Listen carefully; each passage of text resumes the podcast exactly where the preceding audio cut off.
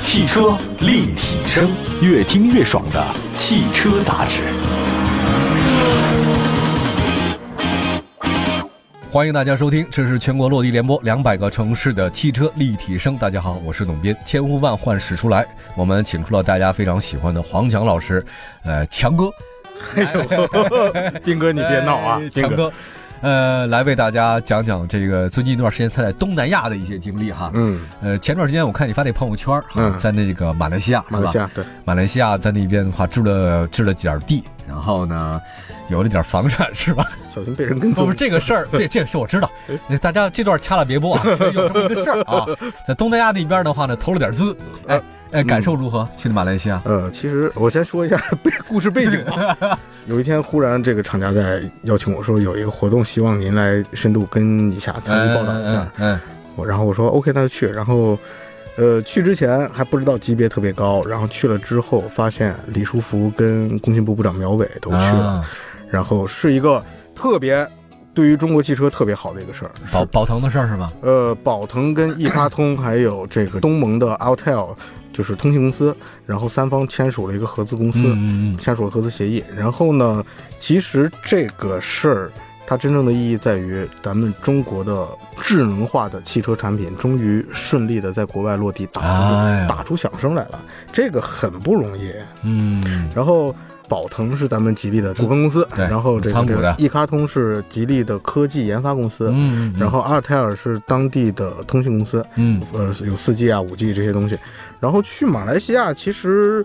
当地没并没有让我开车，啊因为这个活动整体的感觉就是累，每天大概睡四个小时，一大堆事儿，反正第一天去，然后第二天报道完，下午专访，参观工厂，第三天早上就回了，哎呦，在飞机上待了两天，相当于。这个你就没有再感受一下当地的风土人情啊？哎，家有孕妇嘛，哎，说说这个宝腾跟当地的合作的意义吧，就是未来会越来会在当地会有吉利的各种车型吗？呃，现在咱们中国的吉利的博越的马来西亚版宝腾 X 七零嗯是当地的，我想想啊，三个冠军，一个是行政级 SUV，他们在那儿管卖十万。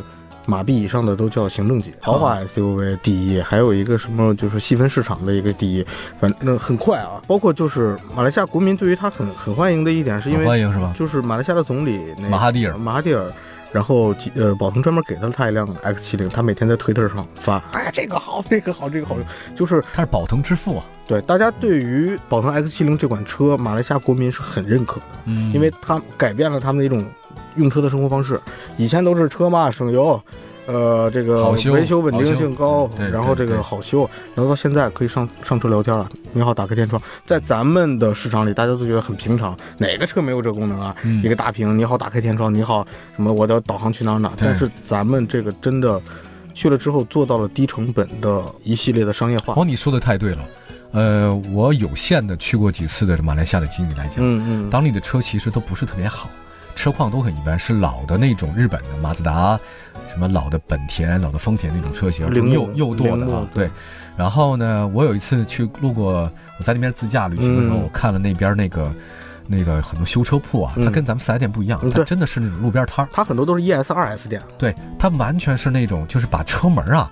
我我当时印象很深，就是在那个修车的地方，门口挂着大概几十扇车门，嗯几十扇一模对对一样对对对，不同颜色，随时换。我说这个什么意思呢？他说啊，你喜欢哪个颜色的车门，你都挂在那个就挂在这个外外墙上面，嗯你挑。轮胎也如此，就路边儿、纯路边儿，嗯，然后也没有什么举升机啊，还也没有什么后面的分区管理啊，就对对前面对对接待区、休息区、呃维修区这区什么都没有，嗯它完全嗯就是那么一个作坊式的，很简单。你开进去，OK 好了。嗯租车也很简单，然后租车呢，我就在那个副驾上租车，嗯那我就那个我我是那个啊，咱们的咱们它是右舵右舵咱们嘛在左边对，但我他是在右舵，我在右边开，然后左边的人给我看地图之类的。而且我觉得当但是当地的确实有个好处是民风比较淳朴。嗯有一次我把那车开到一个码头，我们当时要坐船走了，嗯车呢就不想再还回，怎么办呢？我给他们打电话，我说我到这个码头了，嗯，啊我要再还回去的话呢，还有点远，你还得给我送到这码头来，怎么办呢？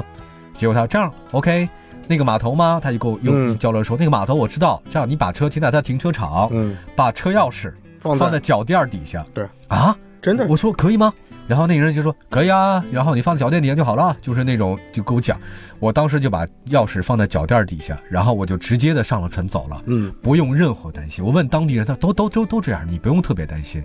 而且我觉得，其实，在那边的这种用车环境啊，呃，当然我知道它车是比较简陋的，嗯比较老，嗯然后呢以汽油机为主，然后呢比较破又很小。如果有这么一台像咱们这样的那个交互互联的那种车型，互动的，嗯然后一起聊着天儿的，然后包括那个大屏的，不一样。哇，在当地那绝对是豪华了，我非常好我顺着您刚才说的事儿说两个事儿啊，啊一个是我在尤其在吉隆坡的路上，嗯，呃，因为它是摩托车跟这个汽车混行的嘛，，对呃，大概在路上有五六个小时，没有听到一声喇叭响。啊，一个是这个，还有一个是。吉利这一次投了宝腾之后，其实给他们当地的一个呃就是汽车市场跟环境做出了一个改变。咱们大家都觉得 4S 店很平常，嗯但是在他那块儿更多的是 ES 店、对 2S 对，店，只管卖，只管卖，对。简单维修。但是吉利现在在强推这个事儿，尽管前面有很大很大的阻力，但是因为因为就是传统不一样，文化不一样，很多东嗯西都不一样。实际目前推的不错，然后宝腾现在也是回到第二的位置了，嗯，很快就回到第二了。还有一个事儿就是，东南亚的汽车工业特别有意思。呃，之所以咱们看到那些简陋的车，价格比较高，还那么简陋，然后跟国内的汽车市场完全不一样，是因为它东南亚各个地方的格局是不一样的。格局不一样是吧？啊比如说，呃，比如说这个国家就产的是，它每一个国家都有相应的零部件，嗯然后整个东盟是一个大体系，比如啊，说轮胎就是谁供，前风挡就是谁供，车门就是谁供，冲压就是谁供，它是这样组合起来啊的，就谁都离不开谁，所以就最后做出来的产品就只能是这样的。啊，它没有一个完整的一个机构，像咱们中国的话呢，到处都有陪跑公司，对，它没有，对，然后再加上哦咱们的这个主机厂能力都比较强，对对，然后对所以所以就 OK，它本土你想吧，它本土就没什么自主工业啊，对。就汽车工业啊就没什么自主工业，宝哎呀能算一个，这个我发现，真是东南亚的那个日子啊，过得是我太喜欢的日子了。嗯。你知道，它虽然没有很多工业，但是我好喜欢那个地方啊。就人和人之间的话，就是到任何地方都不是那么着急，嗯，然后呢，每个人呢都轻轻松松的那种对状态。对对对。对对，后来我呢，一开始我还挺着急的，后来我发现是急不急不得，当地人都不着急，然后呢，每个人都还是那样快快乐乐的哈。呃，我我后来我在想，是不是天儿一热呀，这人什么都不想干？我就我我那时候你知道我在想什么？我就在那个屋里啊，嗯然后那喝个茶，嗯聊个天嗯，哎，我这一上午全都过去了。到了晚上六七点钟，然后到那个街市上面，然后呢溜达溜达溜，达溜达，看那个当地的，哇、在那个街头唱歌，对，然后跳舞，然后呢有买东西卖东西嗯的，有卖棒冰的，有卖小吃的，还有看报纸的，然后聊天的，然后大排档的，哇，嗯跟朋友在一起骑着摩托啊、嗯走来走去的。哎呀，我真的觉得这种生活方式就太我想太爱了，对我真的太爱了。这可跟他们一比吧，我就我觉得我这个不叫生活，我就是土里刨食儿那种感觉的，不一样。呃，这样我们待会儿呢再继续说在东南亚的这个汽车工业的事儿。其实除了马来西亚呢，还有个泰国啊。嗯，这个待会儿呢，我们请黄岩老师跟我们分析分析东南亚的这个汽车格局，很有意思哈。我们以前都去东南亚度假啊，接下来的话呢，我们去东南亚开车，一会儿回来。汽车立体声，哎呀，今天我们汽车立体声呢，是跟大家说的是东南亚的一个汽车工业的一个事儿。嗯，呃，我呢有限的去国外这个经历呢，我发现东南亚是我热爱的一份乐土，我很嗯喜欢。黄强老师呢，也作为国家级的这种 VIP 嘉宾呢，到里面哦参加了那个，哦哎呀活动 啊，前三排啊，前三排啊，第四排第四排，啊啊啊啊！那是你不愿意做， 很谦虚。然后那个呃，给我们讲了讲宝腾在那边的事情。嗯然后我们也刚才提到了宝腾在马来西亚的这重要地位是马哈蒂尔，当时是想说从八五年开始为对，了让领导所有的马来西亚的民众从稻田走向工厂对，他作为这个搞工业化嗯呃，搞工业化，所以马来西亚呢是一个宝腾算是整个在东南亚地区的唯一的一个大型的这个汽车呃主机厂。嗯嗯就是宝腾了嗯。大家收过路特斯那个莲花，对当然路特斯那莲花它可能做的不太好，因为东南亚的这个产量、销量还都有问题。那现在呢，在跟吉利合作嘛，对吧？嗯咱们吉利也是嗯，咱有们收呃收购了收购了。收购了，然后互相持股了一些，然后呢，在那边有大展宏图对。我相信市场是非常广大的哈，因为带来不一样的汽车工业，他们的汽车跟咱们一比吧，那真的是差太远了。哎，还有一个泰国，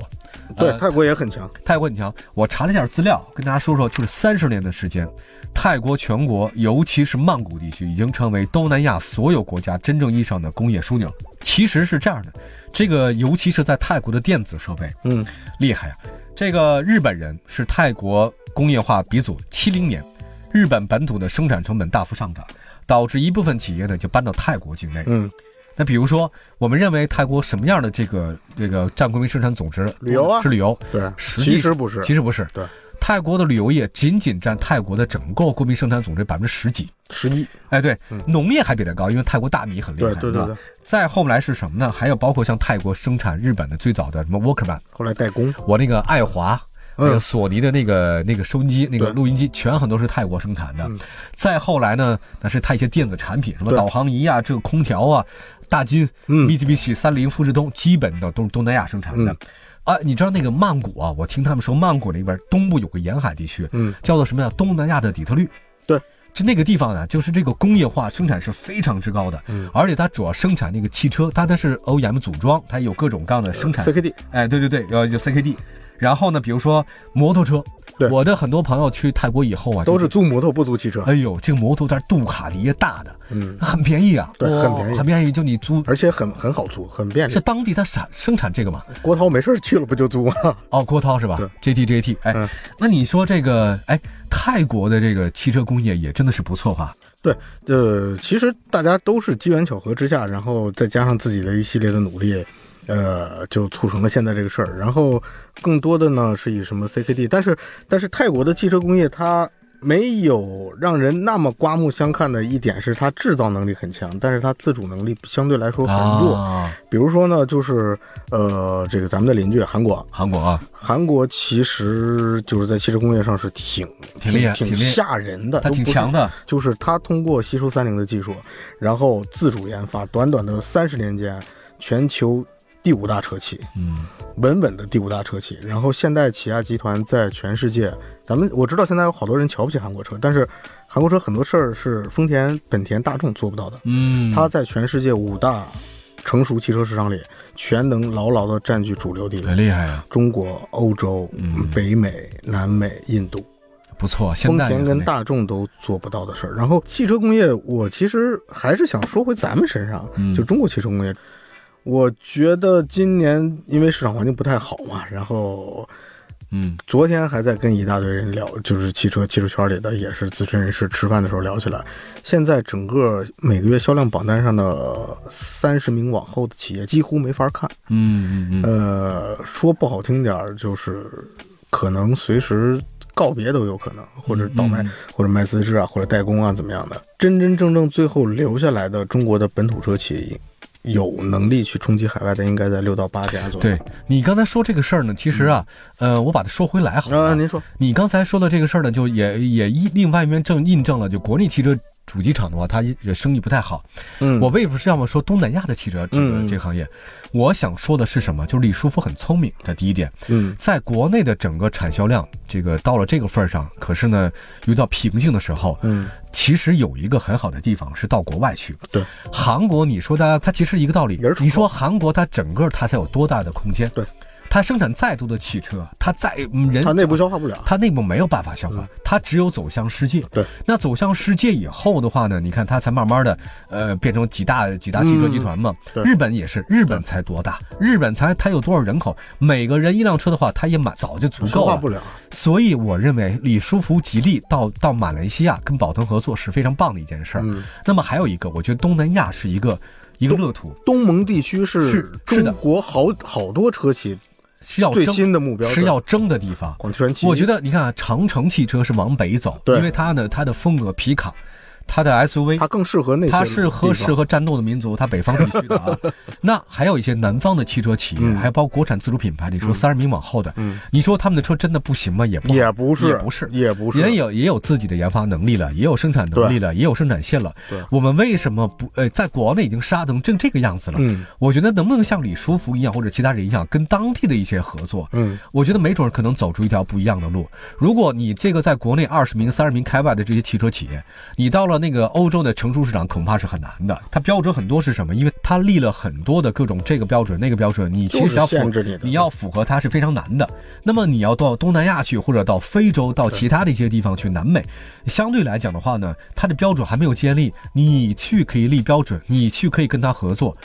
类似于这样的是什么呢？我们的很多手机品嗯牌，啊嗯，你看我们的中兴、我们的华为，它在全世界范围之内，还有你知道在哪儿比较厉害呢？是在非洲。嗯，它最早开始一些我们做布局，做这个点儿，让那些人可以关注我们。慢慢慢慢的，我们农村包围城市，一下子的话呢，全世界都知道我们已经很厉害了对。我们的汽车行业为什么不呢？我们当年做的那些波导那个手机，你在在非洲当地的时候，你看多么火爆，嗯嗯嗯多么那生意好的不得了。我认为是什么？就是说东方不亮西方亮对，这个地方是就我们就要向游牧民族学习。我们以前是农耕惯了，老在一个地方苦苦经营，这是很好的一件事儿，不是坏事儿。嗯嗯但是做生意就应该像游牧民族，像狼一样向，全世界开放，你向全世界开放。对我我我想说的，为什么要东南亚的汽车工业？泰国泰国有基础啊，它有熟练的工人，对，它呢有这样的很好的什么机车的这种这种制制造的工艺，对，它也都熟悉他有了。经验，他还有经历过日好多事儿。日本七零年、八零年代在那边也培训了不少人。对，那么你把那工厂设在那边，跟他当地合作的话呢，